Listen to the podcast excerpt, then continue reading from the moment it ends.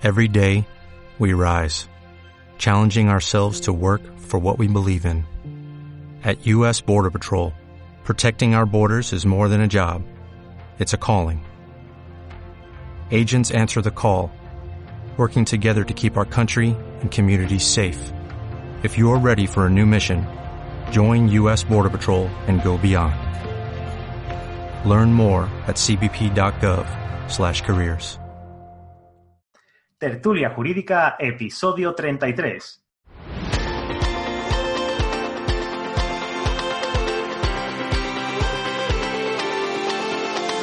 Hola, buenos días y bienvenidos a Tertulia Jurídica, el podcast donde los profesionales del derecho se quitan la toga y comparten su visión sobre el tema de actualidad.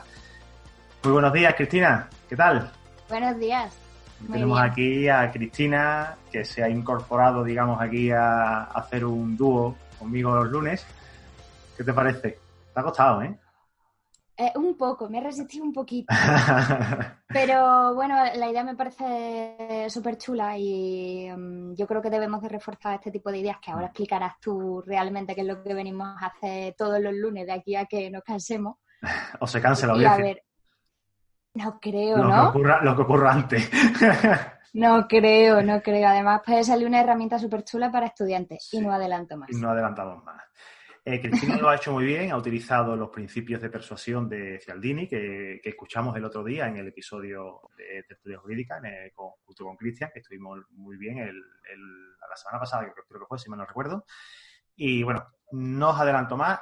Si no lo habéis escuchado, escucharlo y darse cuenta alguno o que alguien me diga qué tipo de principios ha utilizado ella, ¿vale? Así que vamos a explicar por qué estamos aquí los dos hoy, que, nos hemos dado cuenta a raíz del episodio que grabamos la semana pasada sobre, sobre eh, los abogados low cost y si ha, ha- ha habido un cierto, digamos, revuelo y resquemor en las redes sociales a raíz de este episodio. No porque lo hayamos hecho mal nosotros, sino porque las personas no terminan de aceptar eh, este tipo de servicios porque piensan, bueno, no vamos a entrar más en esto, ya, lo- ya si queréis podéis escucharlo, que es el de la semana pasada, el del viernes.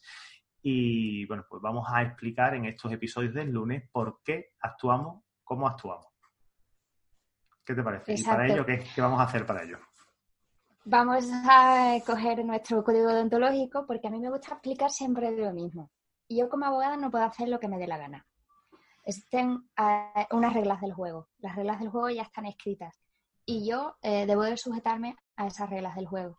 Y lo que vamos a hacer eh, todos los lunes es explicar esas reglas del juego que rigen para los abogados, que están escritas en el Código Deontológico y en el Estatuto General de la Abogacía. El último código empezar- deontológico se publicó a finales del 2019, si mal no recuerdo, en octubre. Y bueno, pues si quieres decir tú, vamos a hablar sobre independencia, que es el artículo segundo. Esto es una herramienta súper buena para los estudiantes del, del máster de acceso a la abogacía, porque además el examen que se vais a presentar de, de examen habilitante, eh, os van a preguntar esto. Con lo cual, a mí me viene muy bien para, para eh, repasarlo de cara al examen y a ustedes para aprenderlo. Y a los abogados como yo, que ya llevamos algunos años de ejercicio, nos entró el código deontológico nuevo.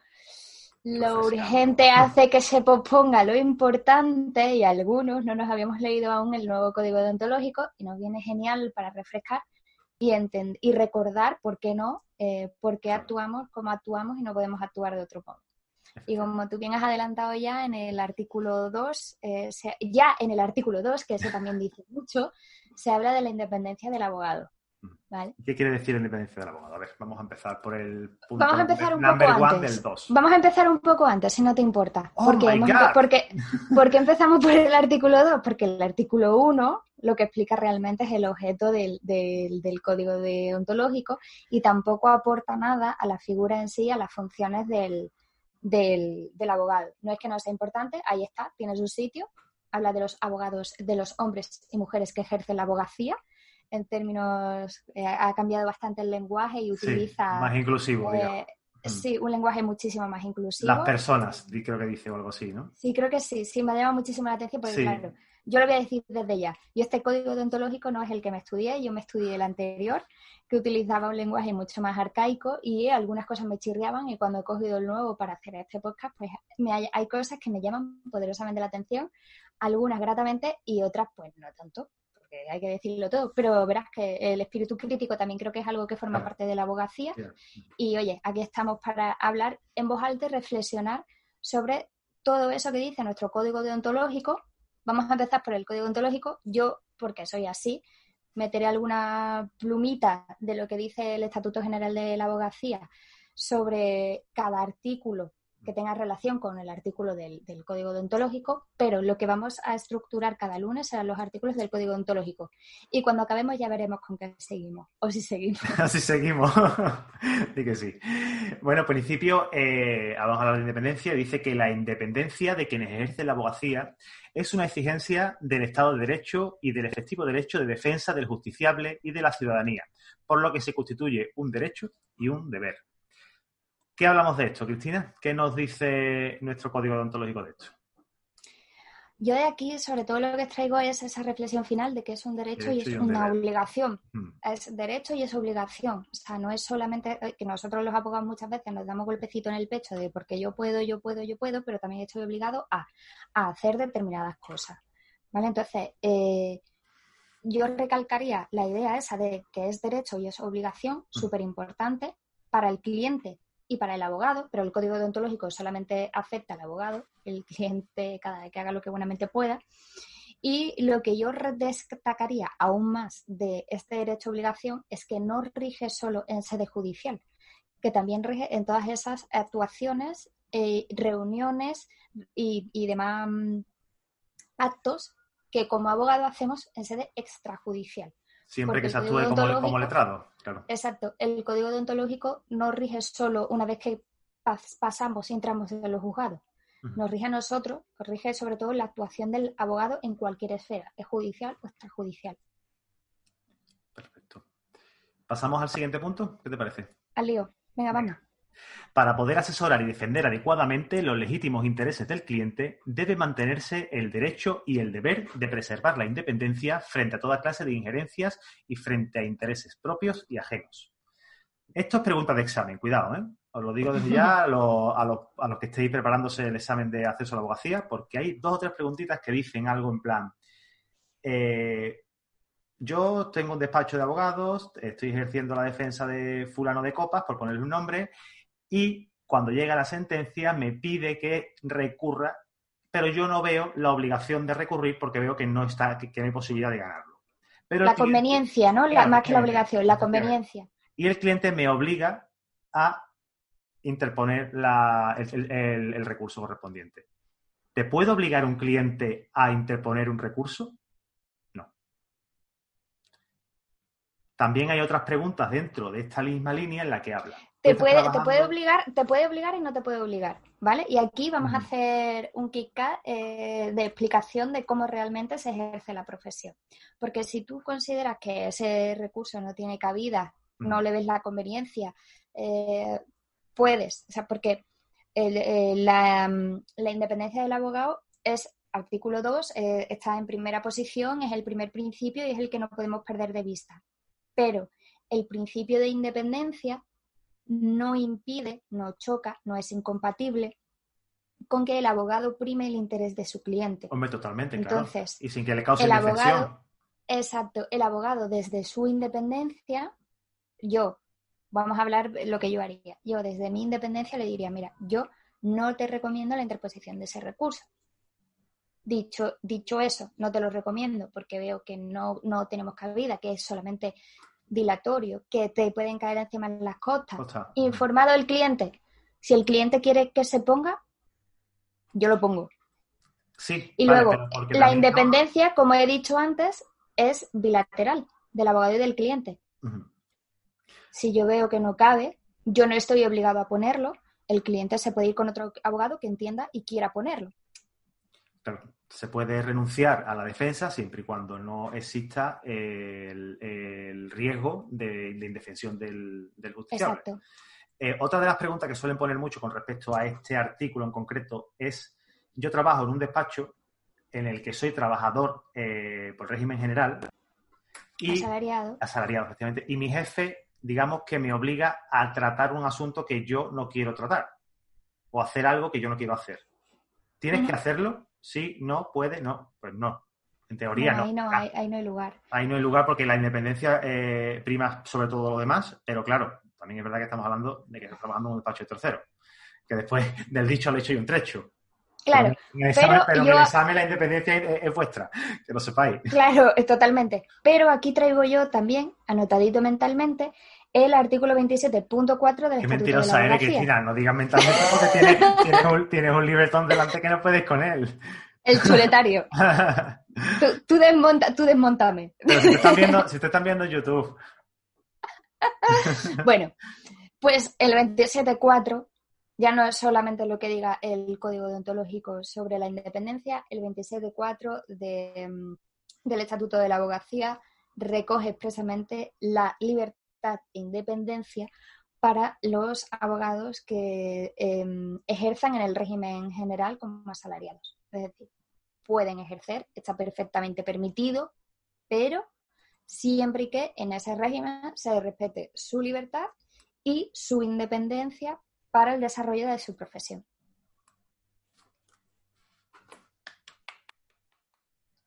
qué bien te salió. Ah, vale, me ha asustado. Digo yo, ¿qué ha pasado? nada, nada, hombre, vamos a darle un poquito de humor a esto porque va, va- va muy lineal. Eh, pasamos, si quieres, al punto 3, al 2-3, si te apetece. ¿Veis? Vamos.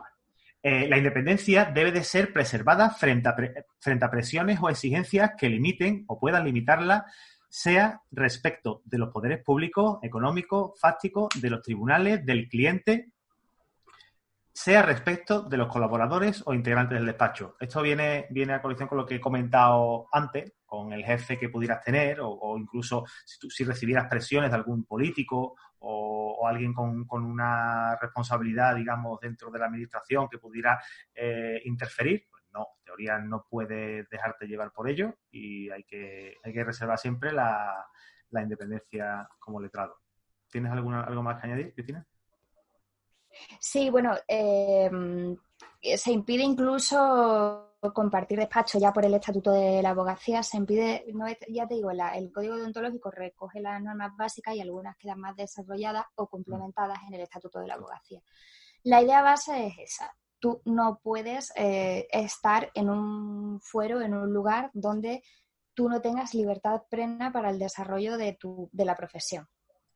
Entonces, se complementa, por ejemplo, con el 21 del Estatuto de la Abogacía, que habla expresamente de la prohibición, no, no de la recomendación de no compartir, sino directamente prohibición de eh, compartir local siempre que sea, eh, se comprometa la capacidad de, mm, del secreto profesional, que eso ya hablaremos más adelante cuando llegue el momento. No me voy a meter a explicar todo lo que abarca dentro del secreto profesional, pero sí que sí que es súper importante no perder de vista que eh, podemos compartir local, es más, lo- los despachos multidisciplinares Se suele y compartir. Mm.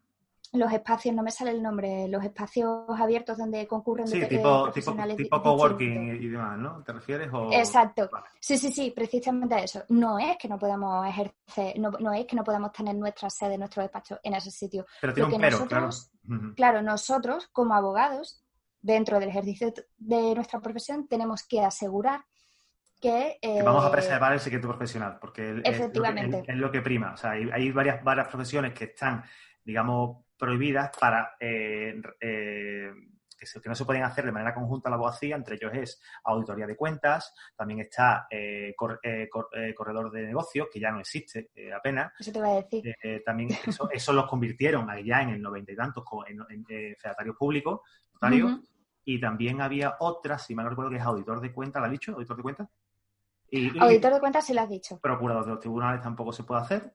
Y ahí creo que son dos o tres, no hay, no hay más. Pero la- las que siempre suelen entrar un poquito, cho- chocar un poquito de frente son las de las de procurador y las de auditor de cuentas que, que puedas llevar con algún cliente, pero siempre y cuando se preserve el secreto profe- profesional no habría ningún tipo de problema en compartir despachos con este tipo de profesionales.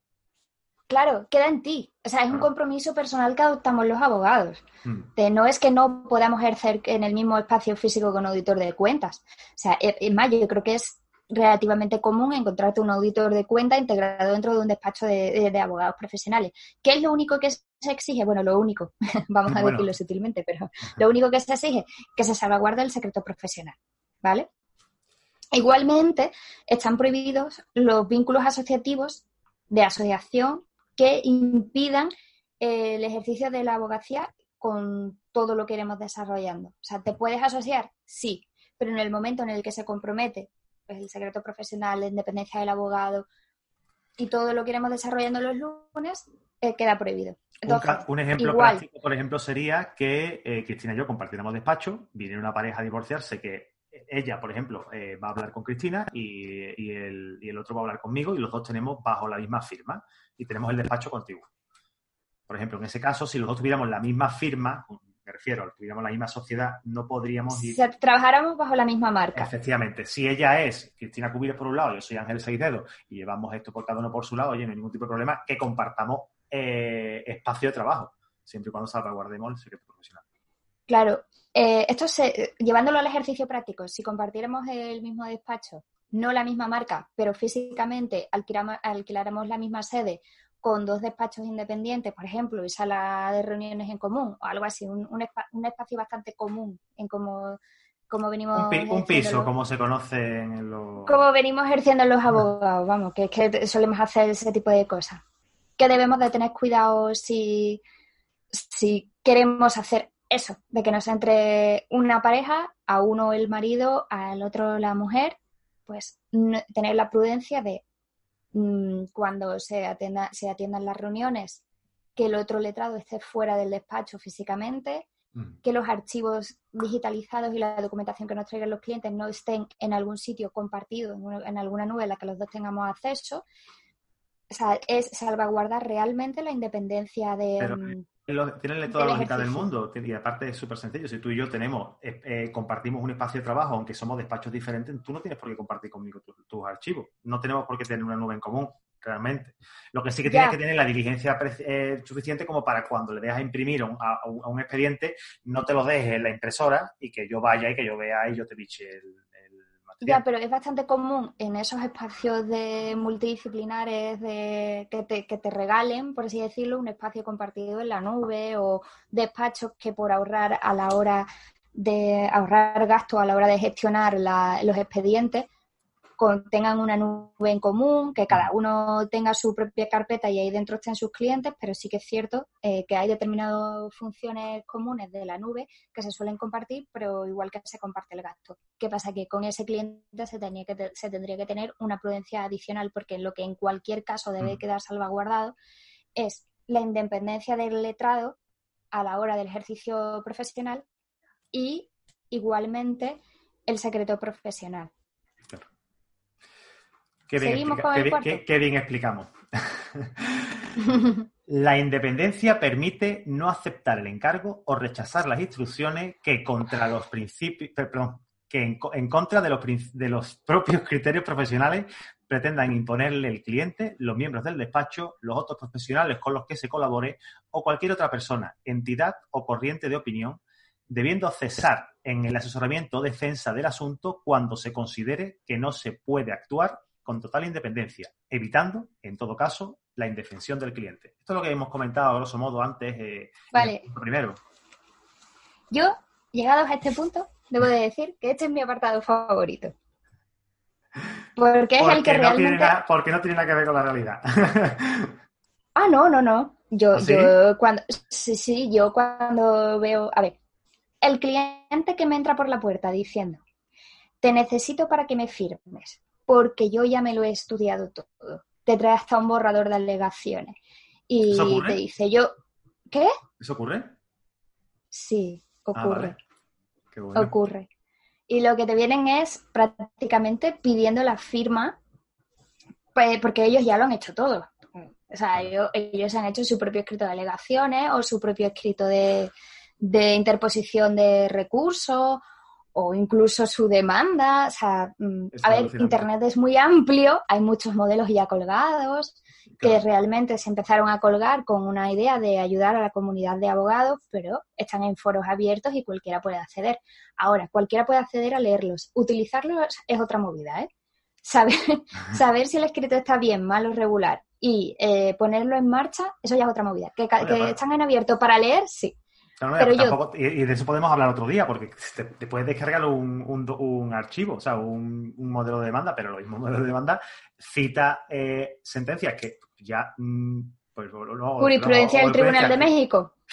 que, también te ha podido ocurrir seguro. claro, sea, que, o sea, vamos a ver, que los modelos están ahí, que es que yo no los voy a negar, o sea, sería idiota si dijera, no, no, vamos a ver, están ahí, ahora. Hay que saber utilizarlos, o sea, esto es como todo. Y luego, yo no soy partidaria de utilizar, yo, yo ya lo he dicho ya más de una vez, no soy de hacer las cosas en serio, soy de hacer las cosas en serio. Y vale, los modelos están ahí, para quien lo quiera utilizar, pero yo no soy muy amiga de, los modelos como instrumento generalizado de ejercicio de la profesión. Pero sí que es cierto que bueno, que están ahí colgados, que hay muchos blogs informando al ciudadano, que me parece también súper útil la labor de los blogs, y yo no, no lo hago como una crítica, pero bueno, que sí que es cierto que el ciudadano... Pero no tengo blog, dilo, dilo, pero no tengo blog. No, yo no lo tengo. todavía, todavía, Pero bueno, cuando, cuando lo tengas se enterará todo el mundo. Pero bueno, que al fin y al cabo está ahí Tito Google, tú tecleas maravillosamente de lo que tú necesites y tienes mogollón de información a tu disposición y hay gente que se siente que su escrito es una demanda y, que exacto y viene simplemente a pedirte que la firmes. Para mí en ese momento se le invita amablemente para mí ¿eh? se le invita amablemente a abandonar el despacho previa explicación de que yo soy independiente de que yo decido qué perfil de cliente quiero y de que yo he estudiado una carrera y una, he estudiado una carrera, hacen máster, que de esto ya hemos hablado en otros capítulos, y hacen tener formación em, especializada en una materia, me parece casi un insulto que me vengas aquí con un formulario para pedirme la firma y, te pago cuatro duros, porque claro, porque se supone que todo el trabajo lo ha hecho ya él, yo ya lo que hago no es nada, No, tú pones la firma, absolutamente. Pongo la firma y ya en el juicio que se autodefienda también, si le parece, y los recursos eh, procesales también que se los interponga él, si los entiende. Entonces, no. Eh, entonces, por eso, este es el artículo... yo, es que alucino con esas cosas. Yo es que no, ni este me imaginaba que eso, que eso ocurría. Yo, cuando, lo he estudiado para, el examen, eh, lo que estoy viendo efectivamente es que eh, se refería sobre todo a, un jefe o se refería, por ejemplo, a alguna presión de algún, de algún poder público o de algún partido político. O, de un grupo político. Claro, eso, es lo que, eso es lo que te lleva a pensar cuando estás estudiándolo, pero ni por asomo se me ocurre que se me presente un fulano delante, delante mía con, una, con un modelo de demanda ya relleno para, toma, fírmamelo tú. Claro, o te vienen con un convenio redactados por ellos mismos y te vienen pues solamente a pagarte la consulta para que revises en si ese convenio está, correcto. mal. Claro, y tú dices, mm, tú, la tienes en la consulta y en ese momento es cuando tú empiezas a ver realmente lo que te están planteando. Es un poco como, espera, espera, espera, espera. Yo no tengo por qué intervenir de este mal juego que estáis montando vosotros. Claro. No. Por eso hay que cobrar la consulta antes de. Porque esa consulta seguramente no te la querrán pagar. No, eh, bueno, no sé si me la querrán pagar o no. Eh, mm, por regla general la gente suele tener un poquito de honestidad. No, no, no. Y aunque vengan a hacerte la triquiñuela a la consulta, sí que es cierto que, oye, pues al final te la pagan. Y al final le tienes que acabar explicando que aunque ellos quieran ir con su convenio aquí, así, por en los dientes, y tirar para adelante solo con lo que dice su convenio, pues tienes que explicarle que a lo mejor no se puede, o a lo mejor sí está muy bien hecho, perfecto, pero es eh, preceptiva la, intervención de abogado dependiendo del, tipo de divorcio que quieras hacer. Hacer, Entonces, a ver, tú le organizas al cliente las ideas que le faltan y si hay procedimiento bien y si no, yo no firmo el convenio que he redactado el mismo. No. Que habrá, que, búscate otro, que los habrá. Que lo habrá, que lo habrá. O sea, con, pero yo, yo estoy seguro. yo, yo después de, una explicación muy parecida a la que acabo de decir aquí, le invito amablemente a abandonar el despacho, salvo que renuncien a ese documento y acepten ser asesorados e ilustrados en todo lo que tiene que ver con el negocio que venían a imponerme. Claro. Pero a mí, por eso este es el... Y luego, también tiene otra vertiente que es cuando tú eres letrado del turno de oficio, este mismo precepto es el que te permite renunciar a determinados asuntos. Sí. Por eso para mí... Pero eso llegará. Fan del apartado cuarto de, este artículo. Eso llegará, eso llegará. Lo del turno de oficio ya hablaremos un día largo y extendido porque también es muy importante de cara al examen y tiene chicha, tiene mucha chicha. Que no es, como, dijo, que no, que no era gratis. También lo hablamos en su claro, que no son gratis. Claro, claro. Em, pues yo creo que podríamos ya cortar esta parte y... Voy a introducir una cosita más, ¿vale? Sí, cuéntame. es que eh, voy a tirar de memoria. De memoria y de cuaderno. Eso es lo que puedo hacer. De memoria y de cuaderno. De memoria y de cuaderno. Y es que el, este artículo es antes de la modificación. O sea, perdón, voy a explicarlo bien. Empieza ahora. este artículo 2, en su redacción anterior a la, a la vigente, tenía un precepto quinto, que es no se lo estudié ahí, no se lo estudié ahí. No, no, pero lo voy a contar como anécdota. Esta es la anécdota del día, ¿vale?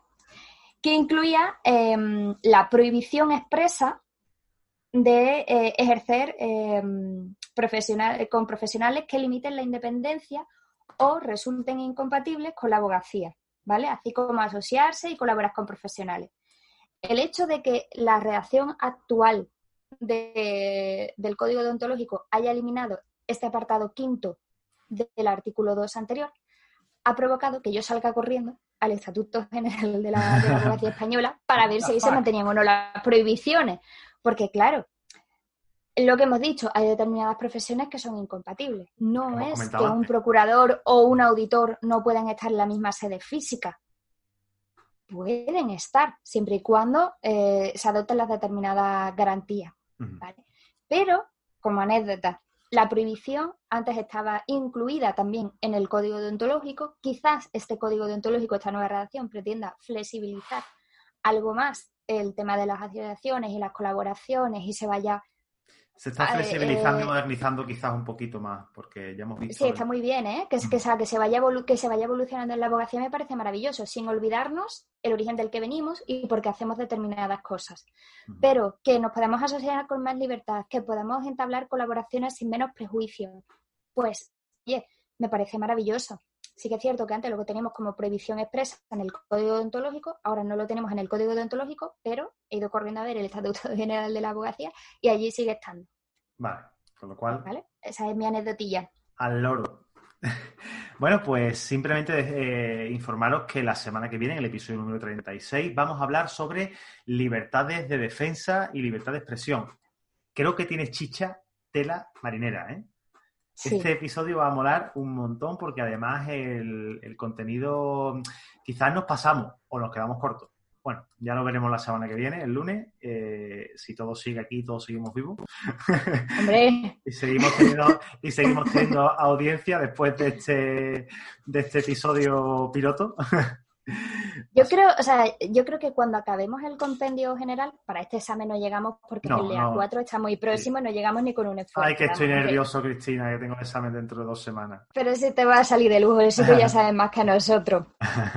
que no, que no tú no estás nervioso, los nervios no te acompañan en nada. Además, se pone nervioso quien no ha estudiado y tú no. No, el nervio no aporta nada. Pero que eso, que para este no llegamos, pero sí que es cierto que de cara a, exámenes futuros de, acceso a la abogacía puede quedar una herramienta súper chula para mm. estudiantes en general porque puede ser una forma bastante interesante de qué es lo que de repasar qué es lo que recoge el código deontológico. Sí, porque no, es lo mismo leerlo que se refresquen. Claro, para aquellos abogados que ya llevamos ejerciendo un tiempito, que nos ha entrado el nuevo código deontológico, que no que ni lo habéis leído. tiempo de repasar lo que dice, pues actualizarnos. Pues una forma de actualizarnos sin demasiado dolor. Nos ponen ahí en el coche cuando vayan de un sitio a otro y poquito a poco le vamos contando todo lo nuevo de pasar al juzgado, que se den un paseíto con los auriculares puestos y si le quedan dos minutillos para terminar poca, que se den otra vueltecilla por la plaza